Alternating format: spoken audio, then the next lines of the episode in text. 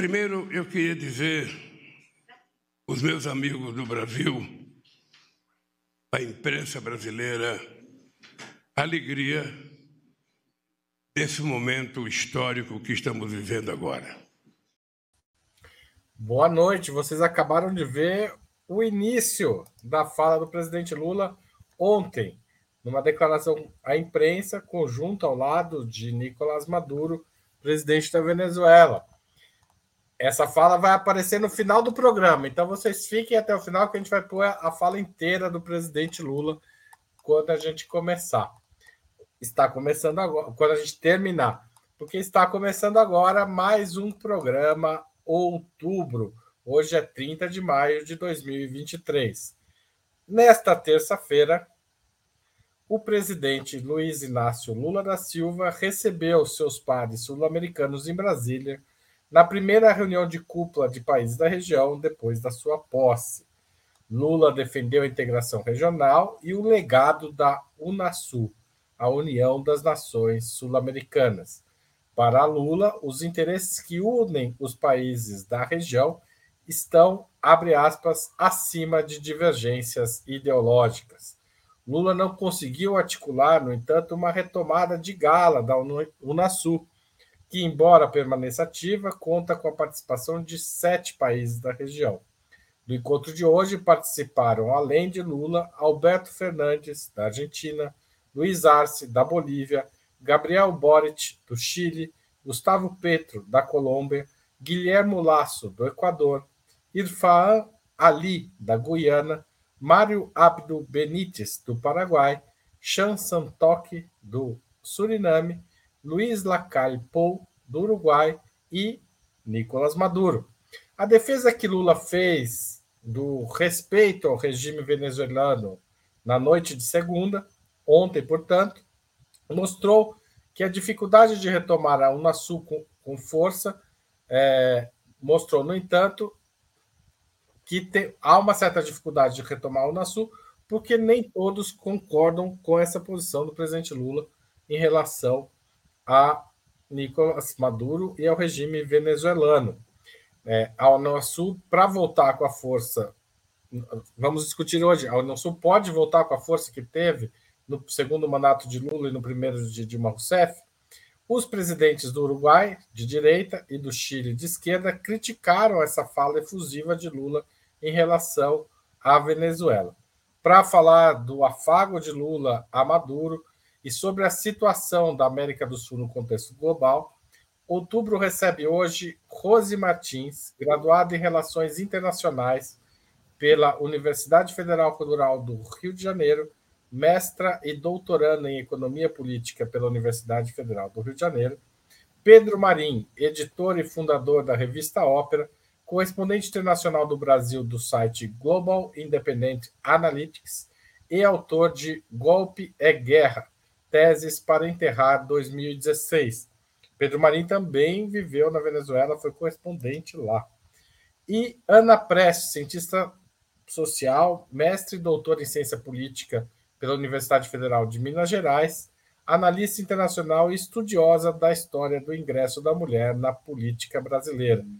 Em nome de Opera Mundi, eu agradeço os três convidados e também informo que será, faremos o possível para ler eventuais perguntas da audiência, com prioridade aquelas realizadas por membros pagantes de nosso canal no YouTube ou que foram acompanhadas por contribuições através do Super Chat e do Super Sticker.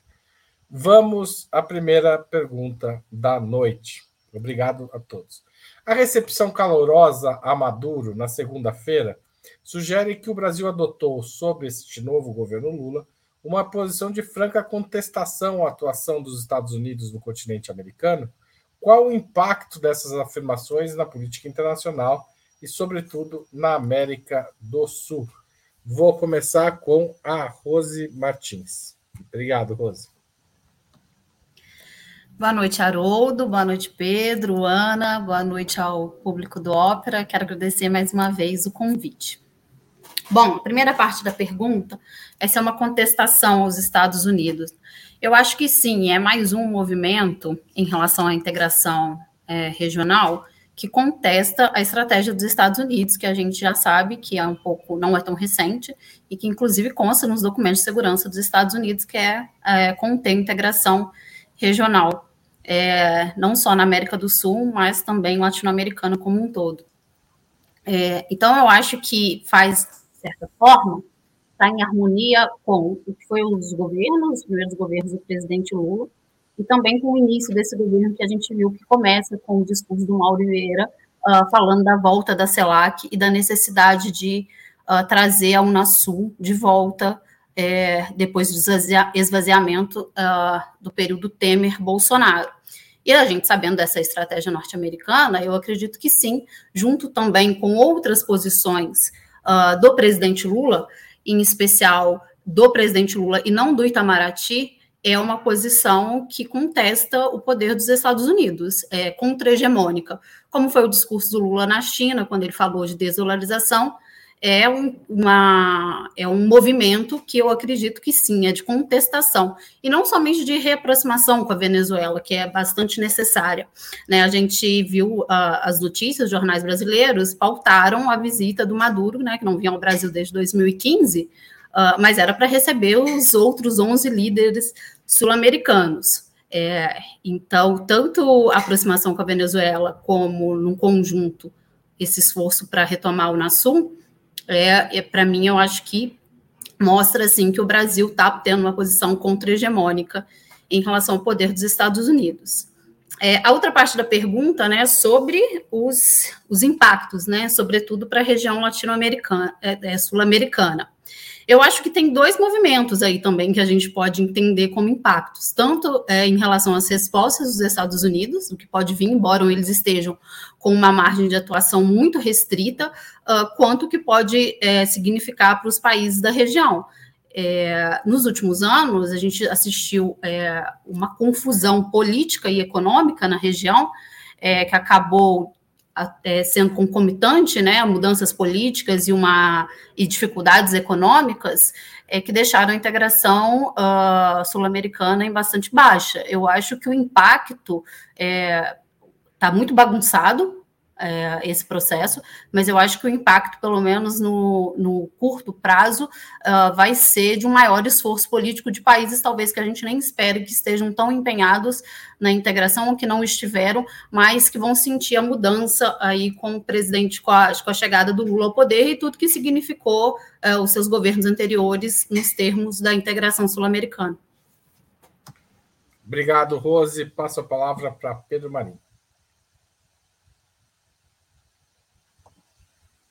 Bom, boa noite, Haroldo, boa noite, Rose, boa noite, Ana, é, boa noite a todo mundo que está assistindo é, ao outubro.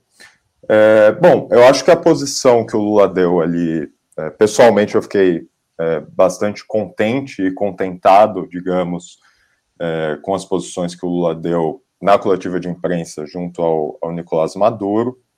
Eu acho que é uma posição é, sim que tem um tom de desafio aos Estados Unidos, especialmente quando, quando Lula fala da possibilidade é, de Venezuela e Brasil retomarem aí as relações comerciais usando o yuan, já que a Venezuela não teria é, não teria reserva de dólares para manter esse comércio ou avolumar esse comércio, que seja, né? É, mas eu acho que a gente tem que também não esquecer que, assim, os Estados Unidos, embora eles mantenham uma retórica muito agressiva com a Venezuela, e embora tenham mantido ações, digamos, bastante ousadas em relação ao governo Maduro, e por isso eu me refiro, obviamente, por tentativas de golpe de Estado, tentativas de assassinato, a tentativa de emplacar um presidente que não era um presidente, era simplesmente um deputado e, e uma espécie de palhaço, esse tipo de coisa. Embora eles tenham feito tudo isso, uma vez que o conflito é, na Ucrânia se iniciou, os Estados Unidos é, retomaram algumas relações comerciais com a Venezuela, especialmente no que tange ao mercado de petróleo. É, então, assim, quando a gente vê deputados brasileiros, uma certa imprensa é, que eu não sei nem se eu deveria chamar de imprensa na realidade, mas setores aí de direita, de extrema direita no Brasil, pedindo, mandando recados para a embaixada americana, pedindo que os americanos prendam Nicolás Maduro, é, é, realmente uma coisa muito engraçada, porque oficiais americanos foram na Venezuela conversar com Nicolás Maduro depois da guerra da Ucrânia, é, e evidentemente eles não prenderam, né? Então é, é, realmente aquela posição de garoto de recados que, infelizmente, é, setores consideráveis aí da direita e também da imprensa liberal é, adotam, né? É, quanto à segunda questão, em relação aos impactos, a gente tem que lembrar, antes de tudo, a gente tem que lembrar o seguinte: a gente pode gostar ou não da Venezuela, pode gostar ou não de Nicolás Maduro, mas o fato, o, o, fato concreto com o qual a gente tem que lidar é a Venezuela existe, é um país grande, é um país relevante, e o Nicolás Maduro é o líder da Venezuela, não é o Juan Guaidó. É, e sendo um país grande e um país relevante, é um país com quem é, a gente compartilha fronteiras e com quem a gente compartilha uma série de problemas, de questões que a gente tem que lidar. Então, veja, a questão amazônica, a gente está discutindo a questão amazônica cada vez mais por conta da, da relevância que a Amazônia tem no mundo em crise climática. A gente tem que discutir com a Venezuela. A Venezuela também faz parte é, das regiões amazônicas. A questão dos Yanomamis em Roraima. Quando eu estive lá na Venezuela, eu fui, é, desci, desembarquei em Boa Vista e fui até Caracas de, de ônibus, táxis, esse tipo de coisa.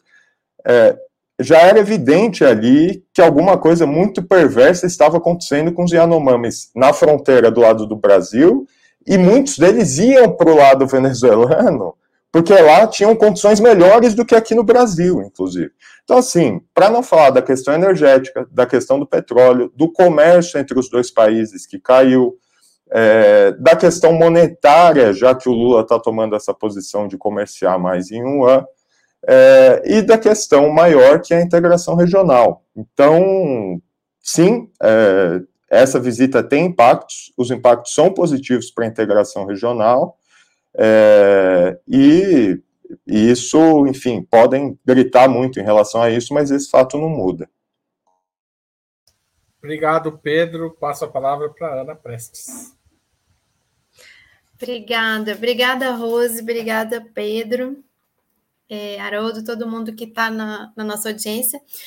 Deixa eu comentar até um, um comentário que surgiu aqui, Luiz Carlos. Ana Prestes já foi contra a Venezuela, não confia. Eu queria saber que o, que o Luiz me apontasse quando foi que eu fui contra a Venezuela. Sou apaixonada pela Venezuela desde muito jovem, desde quando comecei a fazer movimento estudantil, movimento de juventude inclusive um dos países onde eu mais frequentei aqui na América do Sul, já subi no bairro adentro, já fui no Yosipuelo, já conheço é, um pouco da experiência venezuelana e sou muito, muito grata por ter tido essas oportunidades de estar mais perto do povo venezuelano e de ter acompanhado, inclusive nesses últimos 20 anos, né, é, todo o processo de transformação da sociedade venezuelana e que eu acho que a gente está vivendo mais uma etapa que mostra, inclusive, uma resiliência é, desse processo. Quando o presidente Lula faz essa recepção ao Nicolás Maduro, ele, e, e, ele, e ele se refere ao passado, ele se refere à, à construção deste lugar que a Venezuela ocupa hoje, ele, tá, ele está recebendo, não é só a Venezuela do Nicolás Maduro, ele está recebendo uma Venezuela que está resistindo é, à força é, do imperialismo mesmo, a força dessa doutrina Monroe que está completando 200 anos esse ano, desde o final dos anos 90, que atravessou toda a década de 90 no enfrentamento ao neoliberalismo, que teve a ascensão de um líder importante na América do Sul, que foi o presidente Chaves, e que passou já por muitos desafios, muitos problemas, e que talvez nos anos 2018, 2019, 2020 viveu um dos momentos mais dramáticos da sua história. Então, é muito natural que o presidente do Brasil, o maior país da América do Sul, e que tem na Venezuela uma, um país que é um país irmão, é um país é, aqui da nossa região, da nossa casa sul-americana, é muito natural que ele seja muito bem recebido aqui no Brasil, nessas condições que o Pedro aqui colocou, como né, o presidente é o presidente eleito, a gente é, pode ter discordância, mas é o presidente eleito, existem formas de você verificar, diversas formas de verificar, é, tem acompanhamento internacional em todos os processos eleitorais que existem, que, que tem na Venezuela, dos regionais aos nacionais, aos processos de constituinte. Então, essa é a situação. Se isso vai incomodar ou não os Estados Unidos, acho que é um pouco claro que sim, porque a integração sul-americana incomoda os Estados Unidos desde Bolívar, Sucre, São Martin, desde todo o processo do, de tentativa lá dos congressos anfictiônicos, do, do processo de integração sul-americana, e, e, que muitas vezes os Estados Unidos é, conseguiram. É, neutralizar o Brasil, né, o Brasil imperial, né, inclusive do Pedro II, é, todo aquele Brasil do século XIX foi neutralizado pelos Estados Unidos, muitas vezes, justamente nas, em qualquer possibilidade de integração da uh, América do Sul junto àqueles processos que foram iniciados ali por, principalmente por Bolívar. E os impactos deste tipo, desse encontro, o impacto dessa, dessa recepção ao, ao Maduro aqui, eles já são visíveis, são visíveis nessa, nessa reunião. Mas eu sabe o que eu vejo uma coisa é, bastante interessante? Ela mostra a, uma, também ao mesmo tempo a capacidade, a potencialidade do presidente Lula de fazer essa união aqui da América do Sul, mesmo com toda a diversidade, a capacidade de é, convocação, né? Ninguém faltou. Quem faltou foi, foi o Peru, porque realmente também ali. Eu acho que a, a Dina Se ela saísse, talvez ela não voltasse. Né? acho que ela nem voltaria, né? Ali, ali eles estão precisando realmente, inclusive, de acompanhamento por parte de uma América do Sul unida que possa também é, colaborar para o fim da, do drama e da tragédia que vive hoje o povo peruano. Então, acho isso. Acho que eu falei muito. Não, não falou não, Ana, mas vamos lá. Vocês tocaram no assunto de como... O reloginho Unidos... vai tacar... chegar. Vai, agora a gente vai ter o reloginho a partir da segunda pergunta. Vocês avaliaram que os Estados Unidos vão reagir a essa reaproximação? Deram alguma pincelada? Eu queria que vocês voltassem ao tema e aprofundassem. E eu perguntaria: Lula tem bala na agulha para resistir a pressões que possam advir dessa situação? Começo pelo Pedro dessa vez. Bom, é, eu acho que os Estados Unidos não estão também, embora seja um império, o império seja muito forte, muito, muito agressivo, né? É, sendo muito realista, eles não, eles não viram. A, a, grande questão talvez seja justamente essa, né, Haroldo? Quer dizer, os Estados não viram com tão maus olhos essa recepção do Maduro quanto a nossa imprensa, setores liberais da nossa imprensa, a CNN, até o Reinaldo Azevedo, que estava com uma posição é, muito histérica em relação a isso. Então, é, bom, os Estados Unidos claramente eles têm uma uma desconfiança em relação ao Lula. Eu acho que essa desconfiança é maior. Por exemplo, foi mais grave a visita do Lula para a política americana à China do que essa recepção ao Maduro, até porque, como eu disse, os Estados Unidos já é, já estão numa situação em que eles tiveram que recompor com o Maduro e recompor com a Venezuela e adotar uma posição menos agressiva.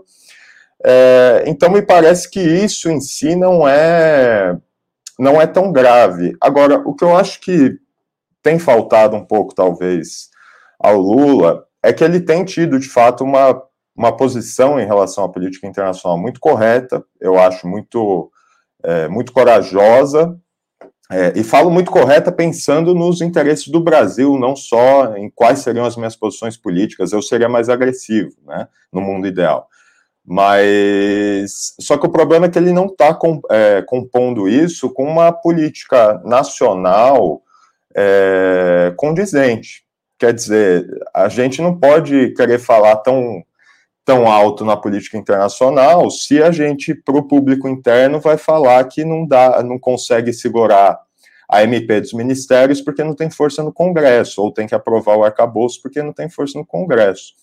Então, o que eu diria é falta um pouco ajustar essas duas coisas. E em relação aos setores da imprensa liberal, é isso, né? Quer dizer, querem ser mais realistas que o rei é, e se perdem, acabam desinformando até o público sobre o que é o que é essa visita. Acho também que o Lula tem que ficar atento é, em relação às pressões americanas.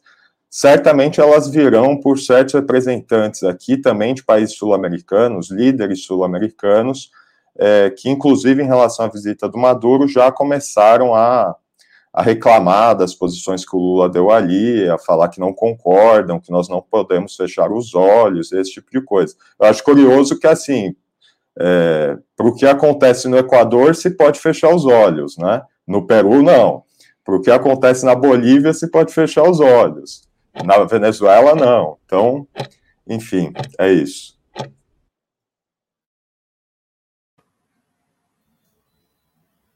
O Ascensão. O reloginho parece que disciplina as pessoas mesmo, hein? Ana Prestes, sua vez. Eu não gosto do reloginho, gente. gente, foi muito bom isso que o Pedro falou agora no final, porque o, o, o tema hoje, dessa reunião, se fosse as pessoas estivessem preocupadas realmente com direitos humanos e democracia, era o Peru. Lá estão matando, eles estão matando sistematicamente as pessoas é uma coisa assim absolutamente que está absolutamente à margem de, de, de, qualquer controle. Esse Otarola que veio, né, que é o presidente do Conselho de Ministros, com, junto com a Dina Boluarte e um dos congressos assim um dos parlamentos também mais perversos que, eu já, que a gente tem aqui na América do Sul, o que eles estão fazendo com o povo peruano, como foi todo o processo, desde aquela atitude do Pedro Castilho também, que, que, que houve ali é, é, no seu entorno uma manipulação também é, de todo aquele desfecho dramático do, do seu governo. Esse deveria estar sendo o, o, a, a, principal discussão na imprensa e, e a preocupação. Então, ela é muito interessada essa, na, essa narrativa, e foi bom que o presidente Lula usou essa palavra também, né, das narrativas, essa narrativa que se faz sobre é, a Venezuela. Mas a pergunta é se o, o, presidente Lula tem capacidade de enfrentamento de pressões norte-americanas que possam vir eh, decorrentes dessa aproximação, reintegração sul-americana com a Venezuela, é, reconhecida e legitimada é, nesse terreno. Eu acredito que sim.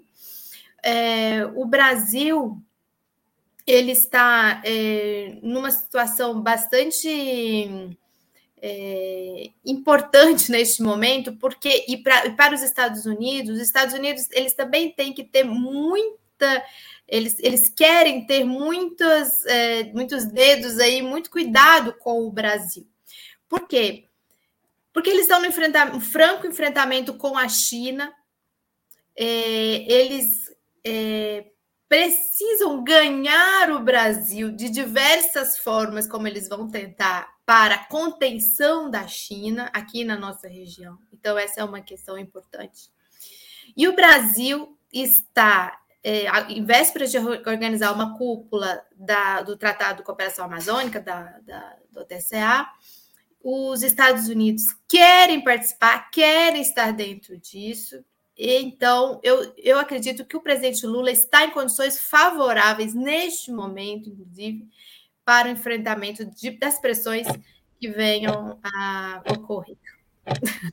Reloginho chato. Obrigado. O barulhinho é maldoso, né? Aparece só no final. ô, Rose, você, o que você acha dessa situação? Em primeiro lugar, eu quero dizer que eu sou contra o reloginho, tá? Fazer uma greve aí dos colaboradores do Ópera para acabar com o reloginho. Bom, eu acho que o Pedro e a Ana trouxeram algumas questões bem importantes assim para responder se o Brasil tem bala na agulha. Eu acho que tem essas duas dimensões: a dimensão do apoio interno e a dimensão geopolítica. E aí eu diria que em ambos, o, o Lula, né, o grupo político do presidente Lula, tá com a faca e o queijo na mão. Mas aí vamos ver o que, que vai acontecer, por quê? Acho que o Pedro falou bem dessa questão interna. É, o, o, Lula ele precisa de apoio é, interno para levar esses movimentos da política externa adiante. Né? A gente, essa histeria da mídia, né, não só da mídia, de uma parte da esquerda também, é importante falar, essa histeria da mídia com a Venezuela, ou sempre que o Brasil faz um aceno é, para um Brasil, para um país periférico, né, e que constrange os interesses dos Estados Unidos, e a mídia fica aí berrando, esperneando, é, precisa ser contraposto com algum tipo de apoio uh, da militância e de quem né, elegeu o presidente Lula. E também, um pouco na linha do que o Pedro falou, é, o Lula vai ter que é, reunir esse apoio com políticas uh, que ele prometeu na sua campanha. Eu acho que essa questão não é, não é exagero falar que a questão do arcabouço fiscal ou de uma política econômica austera, isso vai impactar o apoio ao presidente Lula, e isso tem, uh, isso reflete sim no que o Lula vai falar aí pelo mundo afora. Agora, eu acho que também está com a faca com queijo na mão, porque isso pode ser articulado internamente a um governo recente, que foi reeleito pela maioria do povo brasileiro, e geopoliticamente também acho que o Lula está com a faca e o queijo na mão, porque é, se encontra numa posição geoestratégica uh, muito favorável e está uh, em boas relações com a Rússia e com a China que é o bloco do outro lado que articula as políticas é, contra-hegemônicas em relação aos Estados Unidos. Né? E tem a questão da influência chinesa na região também, e o Brasil é um líder uh, natural na América do Sul e que pode levar adiante tanto do ponto de vista da, até da, das questões materiais, quando a gente está falando da integração regional, das questões ma materiais, uh, tanto do ponto de vista simbólico político que o presidente Lula tem. Então, eu acho que o Brasil tem bala na agulha, sim, mas precisa muito bem articular essas duas dimensões, conseguir um apoio uh, interno para fazer esse discurso, é, para ter essa retórica é, de integração regional, de apoio aos países, aos nossos vizinhos, principalmente apoio aos países que são constrangidos pelas políticas dos Estados Unidos, e aqui especialmente a Venezuela, porque a gente está falando da Venezuela. Uh, ai, meu Deus, o reloginho. E geopoliticamente, acho pode que o Brasil. Terminar, pode concluir. geopoliticamente, acho que o Brasil está numa condição é, muito favorável e precisa demonstrar que está também do lado uh, que contesta as ações dos Estados Unidos, so, sobretudo as ações econômicas e, e, de desenvolvimento. Obrigado, Rose. O reloginho é uma orientação, gente. Também não é para. Não precisa. Cumprir. Mas esse barulho, esse barulho, ele é intimidador. Não é debate eleitoral aqui. Mas vamos lá. Vocês mencionaram a crítica de Lacalpo do Uruguai a, a Nicolás Maduro é, de certa forma, esperada. Mas a manifestação de Gabriel Boric do Chile, que vem em consonância com o que ele vem dizendo desde a campanha eleitoral, mas é, também foi uma fala bastante dura, mostra que a gente de esquerda que considera o regime venezuelano uma ditadura. É, não é só gente de direita que acha isso. Afinal, o governo venezuelano é ou não democrático? Como vocês avaliam o papel de Boric neste episódio? Começo por Ana Prestes, que, segundo, né, odiava a Venezuela, parece que mudou um pouco a posição. Então, eu, eu, eu assim, o Lacaipu a gente esperava, né? Todo mundo esperava. Ele faz questão, inclusive, de, de sempre se diferenciar eu não sei se vocês repararam a foto oficial, mas é, na foto oficial ele é o único que não, não completa a corrente lá da, das mãos. Ele, ele, dá a mão para o marido ávido, não completa. Eu não sei por que eu reparei nisso. Ele, ele faz questão de diferenciar nas cúpulas do Mercosul também. Ele tem sempre feito bastante questão de se diferenciar. É, assim, estou aqui, mas eu tenho as minhas diferenças e quero deixá-las bem claras. Então, é, era, era esperado que ele aproveitasse dessa. E, e ele se aproveita, ele fala. Essa, essa reunião com Lula, um dia antes, estava previsto, do Lula com Maduro, né? Um dia antes da gente chegar aqui. Então, ele explora bastante essa situação para consumo até do seu público interno. O, o, o Boric, ele também tem tido essas atitudes. Por exemplo, quando nós tivemos a cúpula das Américas, em que foram excluídas Cuba, Nicarágua, Venezuela, ele se colocou, se alinhou aos Estados Unidos nessa questão de, de defender essa exclusão. É, já houve outros episódios em que, principalmente relacionados com Venezuela, com Cuba, com Nicarágua, em que ele tem se diferenciado, ele tem demonstrado isso que, que você fala na sua pergunta, Haroldo. Existem setores é, de esquerda, existe uma disputa também dentro de uma esquerda latino-americana. Existe um setor dessa esquerda que considera que se considera como uma nova esquerda e considera que existe uma velha esquerda que estaria associada a Cuba, a, a Venezuela, que, que é preciso fazer uma diferenciação entre elas. Tanto é que eles criam agora, por exemplo, essa rede Futuro, que é uma rede de lideranças é, sul-americanas e latino-americanas, querendo demarcar com outros grupos, querendo demarcar com o grupo de Puebla, ou demarcar com o Foro de São Paulo, mostrando que existe uma esquerda é, diferenciada. Só que é uma esquerda diferenciada, digamos assim, entre aspas, que também se alinha a um discurso é, liberal e de, de, de, uma carta de defesa de direitos humanos e democráticos dos Estados Unidos, e que já foi muito usado para invadir e promover guerras em outros países. Né? Foram esses mesmos defesas desse tipo de argumento para invadir a Líbia, invadir o Iraque, invadir é, o Afeganistão, todas essas guerras na Síria, tudo isso os democratas sabem fazer, aliás, muito bem com o argumento da intervenção humanitária. Em tentar invadir, inclusive, a Venezuela em 2019, com caminhões carregados de ajuda humanitária, que depois se descobriu que, na verdade, ali era uma tentativa, inclusive, de invasão realmente do território é, venezuelano, fora toda a construção de um presidente autodeclarado, um presidente é, que ali é, se demonstrava que isso que o presidente Lula falou muito bem no seu discurso, de que é, houve uma construção de uma narrativa e que muitos países embarcaram, de que não haveria uma democracia na, na, Vou fechar com isso, já passei bastante meu tempo. Uma democracia na Venezuela, quando na Venezuela existem eleições livres, observadores internacionais, existe Conselho eh, Nacional, eh, Conselho Nacional Eleitoral, existe controle da sociedade civil, existe todos vários parâmetros mensuráveis, inclusive dentro do sistema internacional, de que são eleições eh, livres e democráticas. Obrigado, Ana. Rose Martins. Olha, como a, a Ana começou falando, a, o Lacalle Pou era realmente esperado, porque ele quer também né, enviar um recado para o público dele, né? De que condena a Venezuela.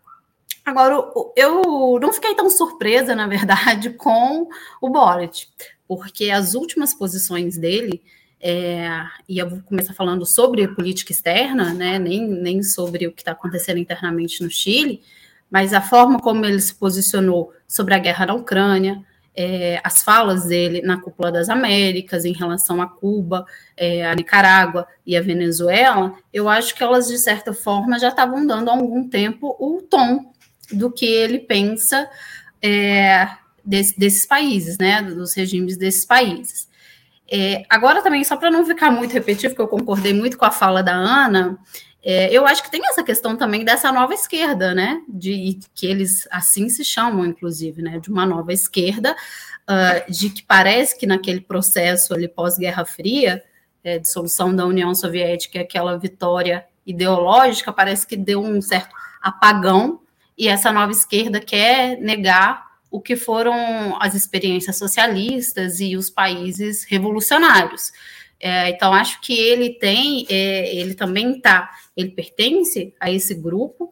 Eu, eu não saberia dizer se é um grupo ideológico coeso, mas que eu já vi em vários momentos se apresentando assim, como uma nova esquerda, uh, e que se posiciona dessa forma, sem trazer é, uma discussão sobre essa questão da democracia, de qualidade da democracia, que não seja democracia liberal burguesa. Parece, eu, eu sinto às vezes que parece uma espécie de derrotismo é, de não querer trazer essas discussões e não querer se posicionar para além de um discurso que é muito fácil, que também é da, das mídias hegemônicas desses países.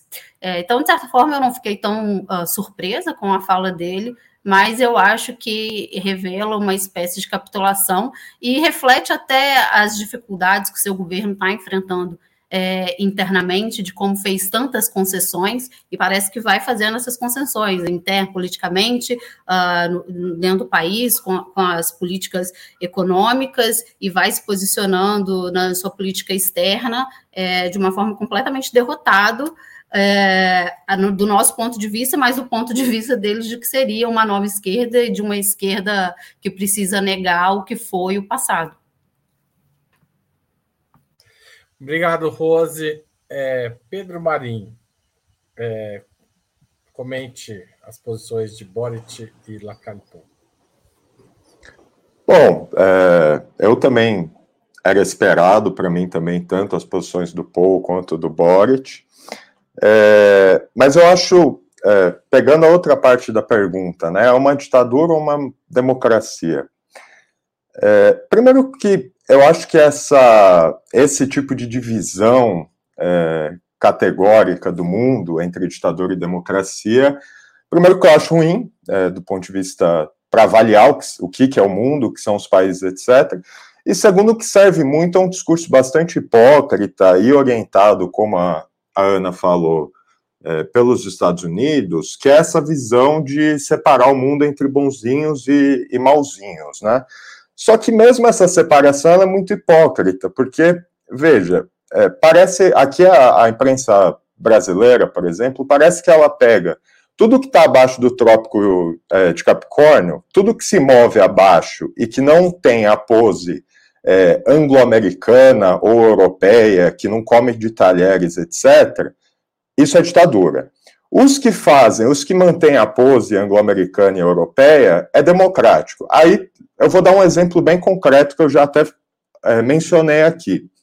No Peru, Pedro Castilho dissolve a, a, Assembleia Nacional, isso é chamado de um golpe de Estado, tem um berradeiro internacional, etc. Até na esquerda, por muito tempo, o pessoal ficou desorientado.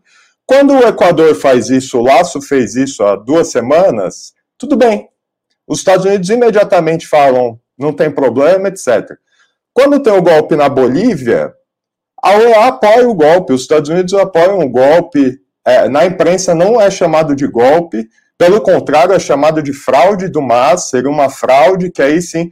Agora, aí a Venezuela, quando tem, quando o Maduro consegue manter uma estratégia de dividir a oposição entre os radicais e os moderados, aí é uma ditadura. Então, veja, o governo Maduro, é, ao contrário do que, por exemplo, o Reinaldo Azevedo falou ontem no seu programa, de que na Venezuela não aconteceu nada como 8 de janeiro no Brasil e lá tem uma repressão absurda. A Venezuela viveu um golpe de Estado em 2002, ainda sob Chávez, mas sob o Maduro. Em 2017, um policial sequestrou um helicóptero e jogou granadas sobre o Supremo Tribunal, além de disparar tiros de fuzil contra o Ministério do Interior. É... Em 2020, teve a Operação Gideão, que foi uma tentativa de invasão militar da Venezuela por parte de mercenários norte-americanos. E em 2018, teve uma tentativa de assassinato a drone contra o Maduro. Então, veja, se você separar o mundo entre bonzinhos e malzinhos, você não precisa discutir todas essas coisas. Você não precisa discutir na Bolívia foi um golpe ou não foi, no Peru foi um golpe ou não foi, no Equador foi um golpe ou não foi, e não precisa discutir a situação interna do país, que é, por óbvio, patrocinada muitas vezes essas ações de assassinato, de tentativa de invasão, de presidentes que são deputados, na verdade, que são patrocinadas justamente por aqueles que falam que esse regime é um regime ditatorial e etc. Na verdade, nem mais deputado, né? Porque o mandato já acabou, né?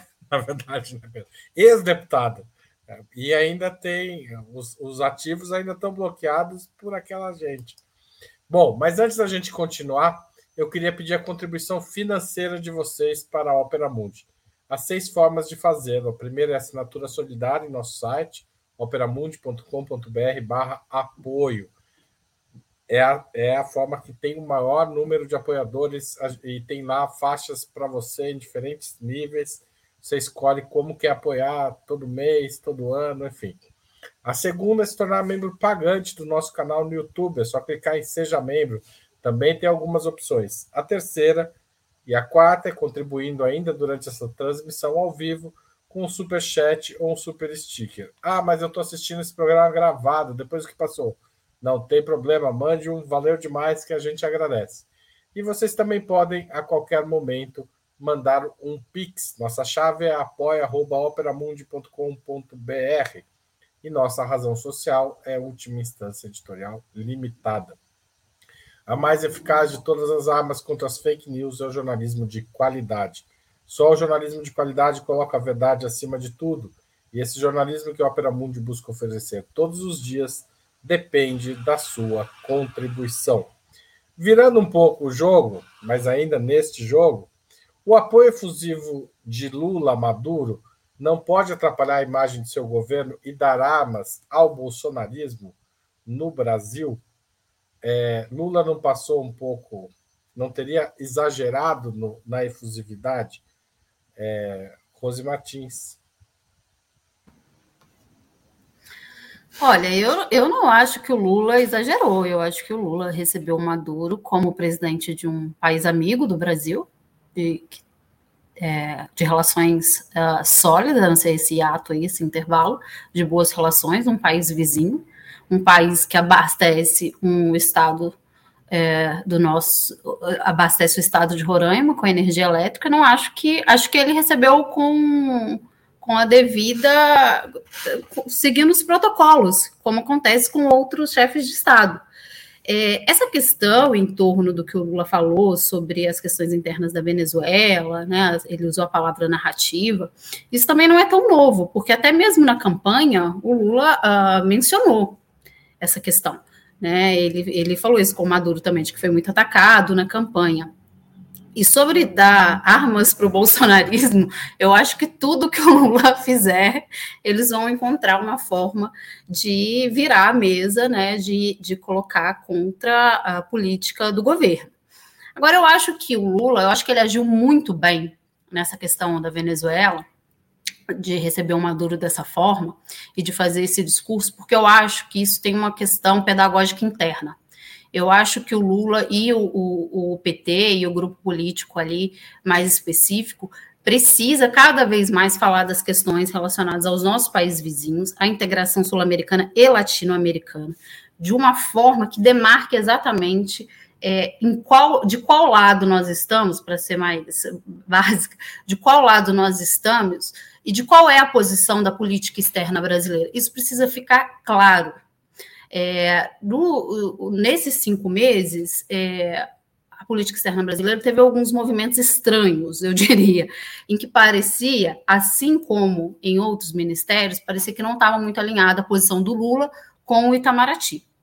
É, isso gerou, assim, até na esquerda, uma, uma verdadeira histeria também, principalmente, vou colocar como marca de corte aqui, aquela votação é, na ONU, né, que o, o, que o Brasil condenava a Rússia. Ali mostrou, eu não acredito que é uma política é, estratégica né, do Brasil, de pendular, né, de cada hora estar tá de um lado, mas que demonstrou uma certa falta de alinha, um certo falta de alinhamento estratégico é, do que fazer na política externa. E a questão da integração é, sul-americana, ela parece estar mais clara.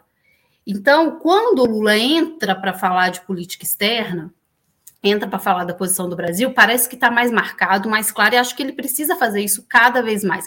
E mostrar, e ao fazer isso, mostrar que o nosso projeto, né, o projeto que foi eleito nas urnas, é diferente do projeto bolsonarista. Não ter medo de falar né, de como nós posicionamos, estamos posicionados no sistema internacional, quais são os nossos aliados, e de que nós temos uma política amistosa com nossos países vizinhos, apesar das diferenças, e queremos levar adiante a integração, que é benéfica para o Brasil. Né? O Brasil é um dos maiores beneficiadores da integração econômica e política sul-americana. Então, Vai dar armas, obviamente, porque a gente vê aí o papel da mídia, né? Mas acho que faz parte de uma demarcação do, de projeto e de que vai, que soa até mesmo para a militância é, de uma forma muito pedagógica e é extremamente necessário.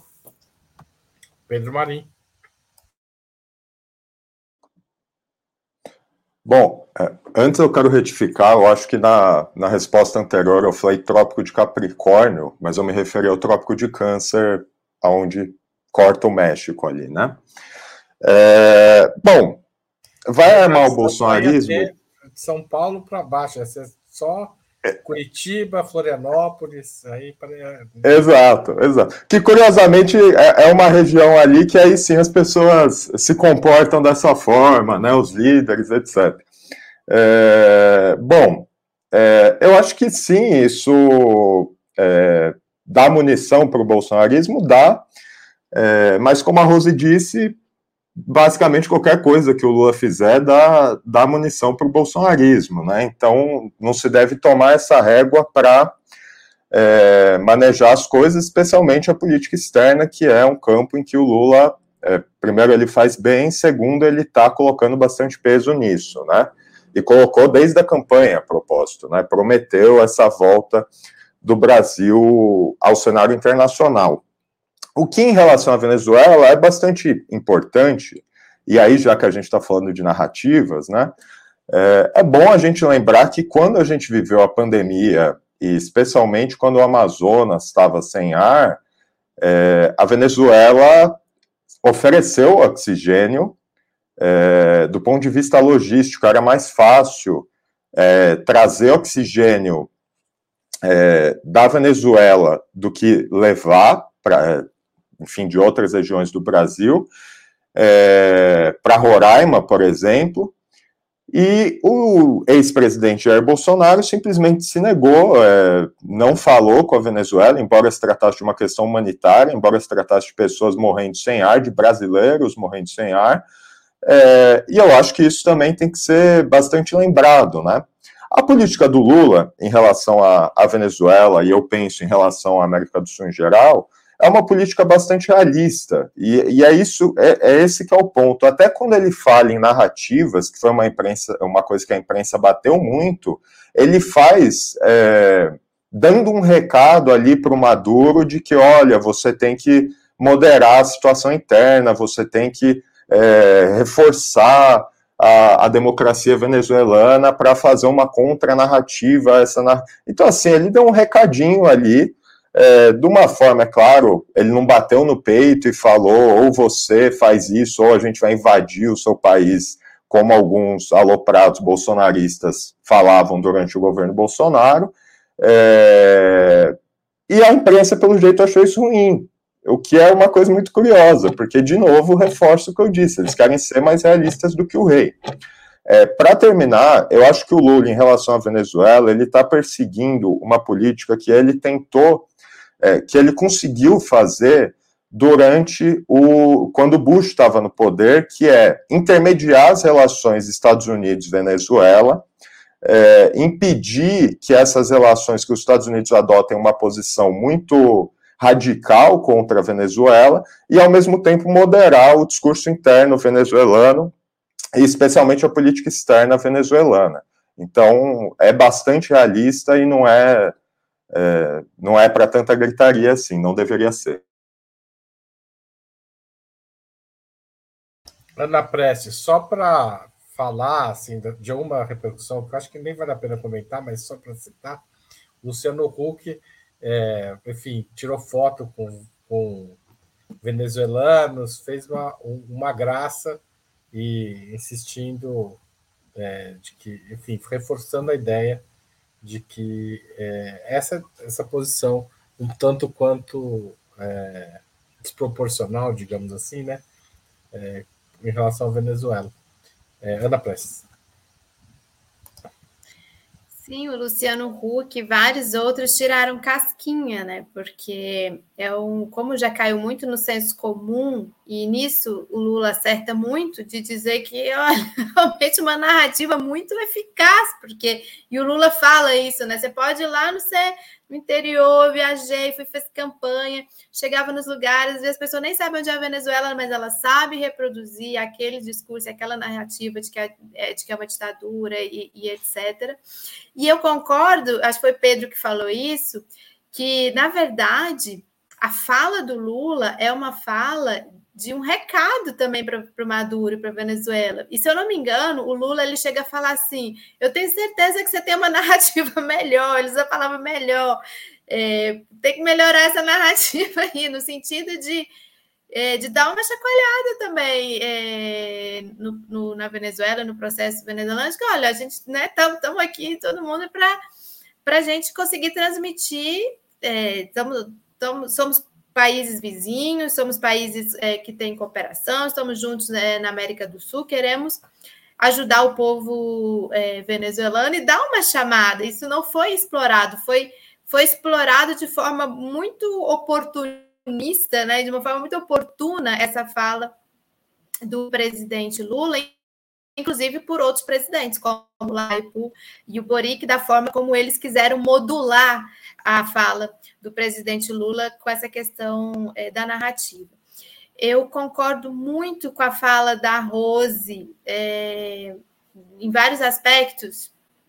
E um, bom, um deles que Pedro e Rose disseram, e eu concordo, é, qualquer coisa que o Lula fizer, o bolsonarismo vai explorar. É, mesmo que Lula não apareça do lado de Maduro, aí vão recuperar foto, mas aí apoiou tal. Não adianta. Qualquer coisa que fizer vai ser explorada. Então, que, que, que, que se siga um rumo consistente. E aí eu queria falar disso que eu concordo com a Rose, de toda a política externa do governo Lula, parece que aquela que se pisa mais firme e de forma mais é, convicta, preparada e consistente é com relação à América do Sul, é com relação à América Latina, dá essa sensação. Eu, ao longo desses últimos meses, em que a gente ficou analisando a política externa com relação a essa proposta do presidente Lula de se colocar como um negociador no maior conflito do século, talvez, né, e que vai definir a geopolítica do próximo período. Em muitos momentos a gente teve a sensação de ser algo um pouco improvisado, às vezes, errático, é, com sentidos que às vezes a gente não conseguia interpretar muito bem, o famoso voto lá na, na, no, na resolução da ONU de um ano da, da guerra. E, e, foi, parece que foi se ajustando. Mas com relação à América do Sul e a prioridade dessa integração, eu acho que tem que ir por aí também. Eu acho que é uma, é uma eu acho que está muito preparado, muito consistente a, a política externa do, do, presidente Lula nesse sentido. Então, que se diga realmente é, o, que, o que se pensa, sem ficar com receio de que uma ou outra pauta vá cair nas graças do bolsonarismo para ser explorado como forma de atacar o governo. Obrigado, Ana. É, uma quinta pergunta. A reunião foi um sucesso do ponto de vista de trazer todos esses presidentes para Brasília né, e colocar novamente a América do Sul, digamos, no mapa, é, na rota da integração. Mas é, a, a, a volta da Unasul ainda não veio. É, por que vocês acham que isso aconteceu? O que deve ser feito nesse sentido? E qual deve ser o principal papel da Unasul caso ela retorne? Pedro Marinho.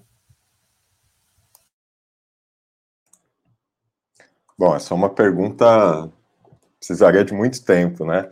É, bom, eu acho que primeiro existe um, um elemento aí, digamos, da política interna de cada, de cada país. Com isso, eu quero dizer que é, a, a, chamada primeira onda rosa, né, é, tinha, é, quer dizer, a, a, ascensão de líderes progressistas na, na, América do Sul e na América Latina em geral, é, tinha um caráter, eram líderes mais próximos, mesmo com as divergências que havia, tinha um sentido mais conjunto. Hoje a gente tem, por um lado, essa nova esquerda, essa chamada nova esquerda, por outro lado, a gente tem a velha direita, né? O caso do Equador, por exemplo, é claríssimo. Por outro lado, você tem a ascensão de uma nova de uma nova direita ou de uma extrema direita, lá La Calipol, a lá Mário Abdo, Abdo no, no, no Paraguai. Então, é, é, um, é uma situação política muito mais fraturada. O segundo elemento que eu colocaria é, embora a situação mundial seja mais favorável para a América do Sul em geral, no sentido de que, bom, o mundo está fraturado entre duas grandes potências, num cenário de guerra e de preparativos para mais guerras, é, e que a gente poderia, portanto, se beneficiar é, tentando navegar entre essas duas potências, né? Embora esse cenário esteja posto, me parece que é, existe uma tentativa de cada país de tentar se beneficiar é, achar que sozinho vai se beneficiar mais do que se negociar em conjunto, o que é exatamente o, o sentido contrário do que se via ali é, entre 2000 e 2010, que era para fazer frente a uma pressão unilateral dos Estados Unidos, os países tinham que aumentar a sua integração. Então, parece que tem muito, muitos países estão é, querendo fazer isso, quer dizer, ao invés da gente se juntar e tomar uma posição única para negociar tanto em relação à China quanto em relação aos Estados Unidos, existem países que querem se beneficiar como cabeças de ponte de uma ou da outra potência é, e, portanto, não vão apostar, a menos que a situação realmente mude, é, numa maior integração. Como é, fazer isso, né, como promover essa integração? É, sinceramente, eu não, eu não tenho resposta para isso num cenário desse. Eu acho que o cenário teria que mudar. É, talvez quando os conflitos dos Estados Unidos com a China escalarem mais, é, se tenha é, a necessidade de fazer isso para esses países que estão querendo se beneficiar unicamente, mas eu acho que tem que ser tentado e, enfim, é o que o Lula tem tentado fazer, né? Ana Prestes.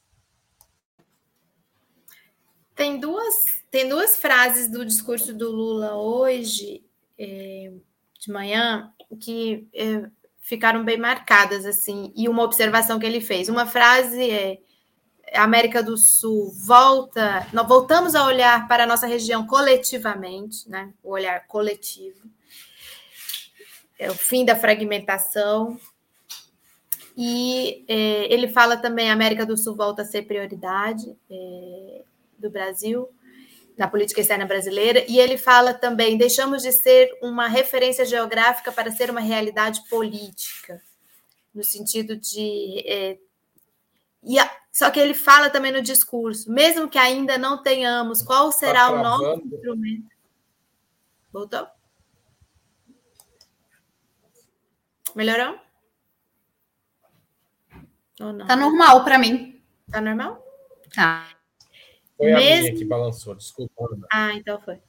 Mesmo que não tenhamos ainda definido ou desenhado um instrumento político, ou seja, foi um recado de que não existe um consenso realmente é, com relação é, ao Unasul, embora vários países estejam comprometidos com o retorno da Unasul, como a Argentina, é, a Bolívia, o, o Brasil, é, não há um consenso.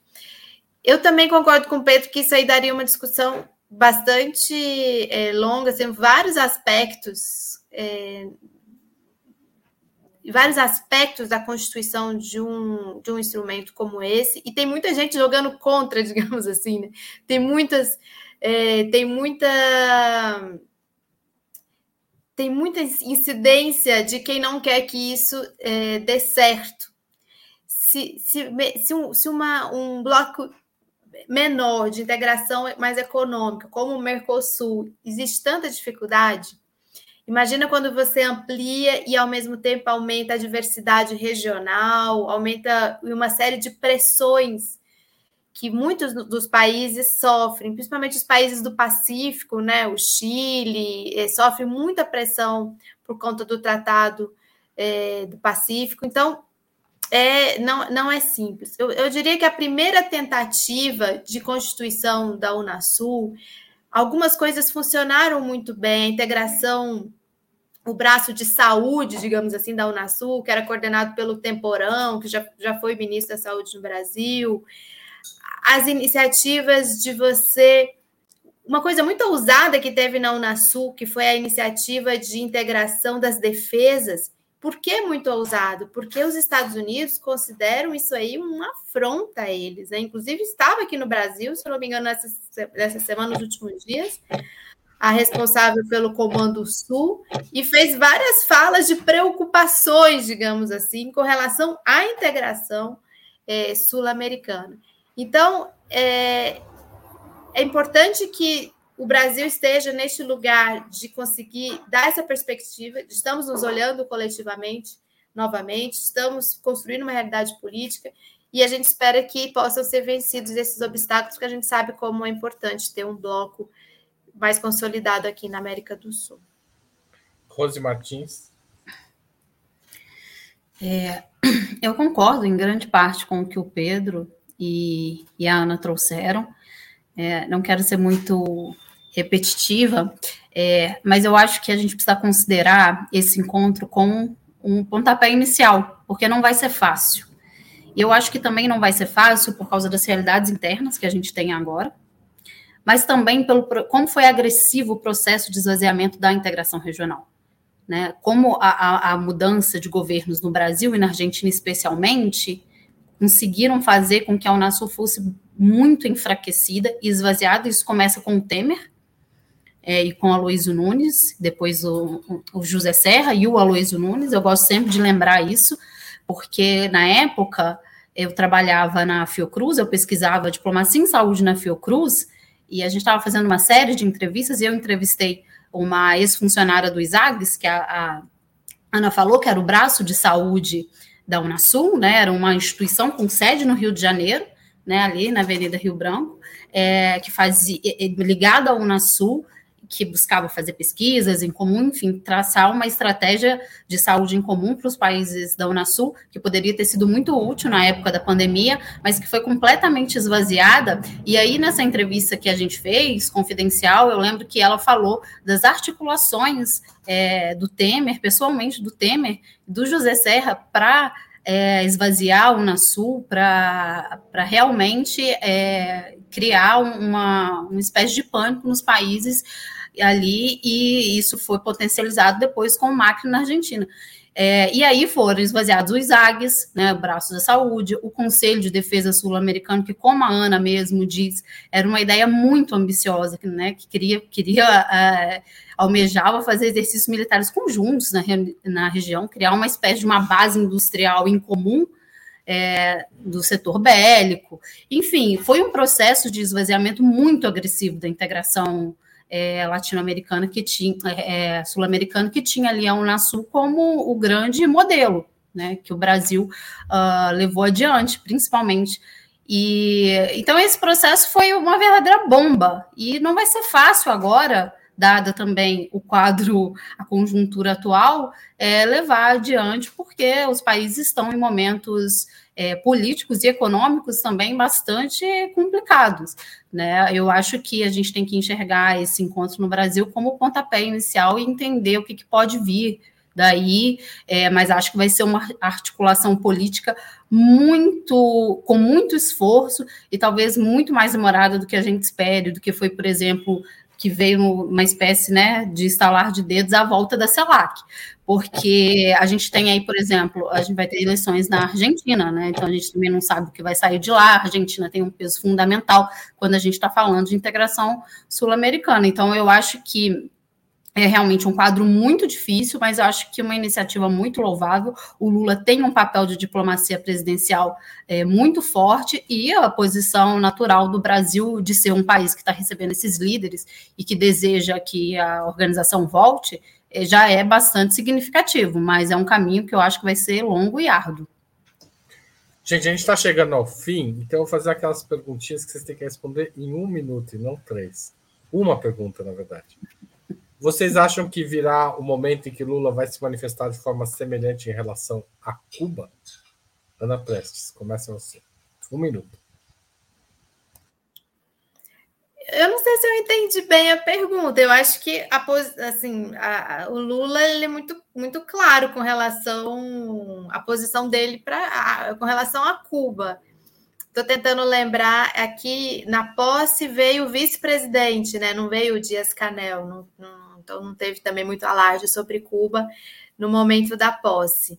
Mas eu, pelo que eu percebo, pelo que eu conheço do presidente Lula, eu acho que é, ele tem até uma, ele tem uma, uma profunda relação é, partidária, inclusive, enquanto PT também, com, com Cuba e, e, e, teve uma relação importante com Fidel também. Eu não acho que, que, que seria nenhuma saia justa para o presidente Lula se, posicionar, se posicionar contra o embargo econômico de mais de seis décadas que o povo cubano enfrenta de forma tão, é, tão altiva, vitoriosa, produzindo vacinas em meio à pandemia, enfrentando é, falta de é, itens muito básicos por causa de um bloqueio completamente assassino, né? Então eu acho que o presidente Lula não teria, não ficaria numa saia justa se precisasse em algum momento, como pode ter vir a acontecer, de se encontrar com Dias Canel em diferentes oportunidades. Rose Martins.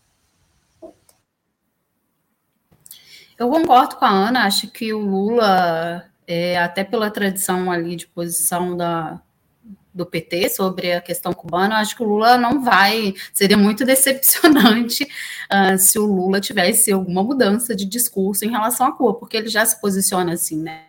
Dá várias tem entrevistas do Lula, várias falas dele uh, de solidariedade com o povo cubano, sempre falando também do embargo.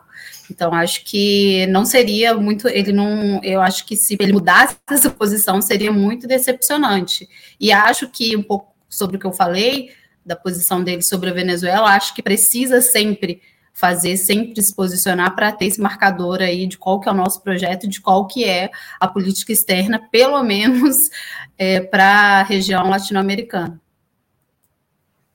Pedro Marim. Bom, eu acho que de certa forma né, você veja como o mundo dá voltas, né? Porque de certa forma eu acho que é mais grave o que o Lula fez essa semana do que ele fazer o mesmo em relação a Cuba, né? Porque o grande demônio virou a Venezuela nos últimos anos, etc. Então, eu acho que ele não teria muitos problemas. É, de certa forma, também a solidariedade em relação a Cuba, é, até por, por ser uma coisa de maior trajetória, especialmente em relação ao bloqueio americano, etc., é, tem sido reforçada, né? Inclusive, esse ano vamos ter mais um encontro de solidariedade a Cuba, em Belém, se eu não estou enganado. É, então, eu acho, não me impressionaria. O que me impressionaria é se o Lula, sim, é, como a Ana e como não, a Rosa falaram... Não estou falando que é a posição do Boric, eu estou falando de chegar e abraçar Cuba como ele abraçou a Venezuela. Eu acho que sim, eu, acho uma mudança tranquilo. do Lula nesse sentido também, não.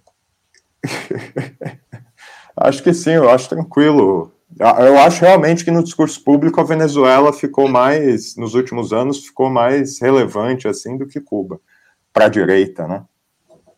Tá certo. Gente, eu queria agradecer muito a conversa, foi ótima. É, e lembrar, Ana, Pedro, Rose, é, sempre aqui debatendo outubro. E a gente vai encerrar hoje com a fala do Lula. Então, quem ainda não viu a, o início da coletiva de imprensa, quando o Lula saúda a imprensa, que a gente pôs um pedacinho no começo, a gente vai pôr a fala inteira da abertura. Tchau, tchau, valeu, boa noite a todos e todas. Tchau. Tchau, tchau. É, primeiro, eu queria dizer, os meus amigos do Brasil, a imprensa brasileira, alegria desse momento histórico que estamos vivendo agora. Depois de oito anos, o presidente Maduro volta a visitar o Brasil e nós recuperamos o direito de fazer política de relações internacionais com a seriedade que sempre fizemos, sobretudo com os países que fazem fronteira com o Brasil. E a Venezuela sempre foi um parceiro excepcional para o Brasil. Mas, por conta das contingências políticas e os equívocos, o presidente Maduro ficou oito anos sem vir ao Brasil. O Brasil ficou muito tempo sem ir à Venezuela. E nós temos um pequeno problema de ordem política, de ordem cultural, de ordem econômica e de ordem comercial. A gente tinha uma relação comercial que teve um fluxo de praticamente 6 bilhões e 600 milhões de dólares e hoje tem pouco menos de 2 bilhões de dólares.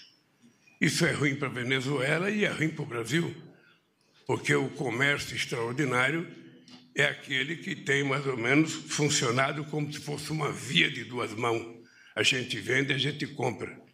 Eu, quando resolvi, Maduro, fazer a, a refinaria Abreu e Lima, em Pernambuco, com o companheiro Chaves, a minha ideia era que a gente importando a gasolina da Venezuela, o petróleo da Venezuela, a gente iria equilibrar o comércio que era muito, era muito superavitário para o Brasil e pouco para a Venezuela, e a gente achava que era preciso equiparar um pouco para poder os países se sentir satisfeitos e realizados com o seu comércio. Então, quero te dizer que é um prazer te receber aqui outra vez. É difícil conceber que tenham passado tantos anos sem que mantivesse um diálogo com a autoridade de um país amazônico e vizinho do qual compartilhamos extensa fronteira de 2.200 quilômetros. Não é pouca fronteira, possivelmente essa fronteira é mais extensa do que qualquer país europeu tenha com outro país. E eu penso companheiro Maduro, que esse novo tempo que nós estamos mar marcando agora não vai superar todos os obstáculos que você tem sofrido ao longo desses anos. Eu briguei muito com companheiros sociais-democratas europeus, com governos, com pessoas dos Estados Unidos. Eu achava a coisa mais absurda do mundo para as pessoas que defendem a democracia era as pessoas negarem que você era presidente da Venezuela, tendo sido eleito pelo povo, e o cidadão que foi eleito para ser deputado fosse reconhecido como presidente da Venezuela.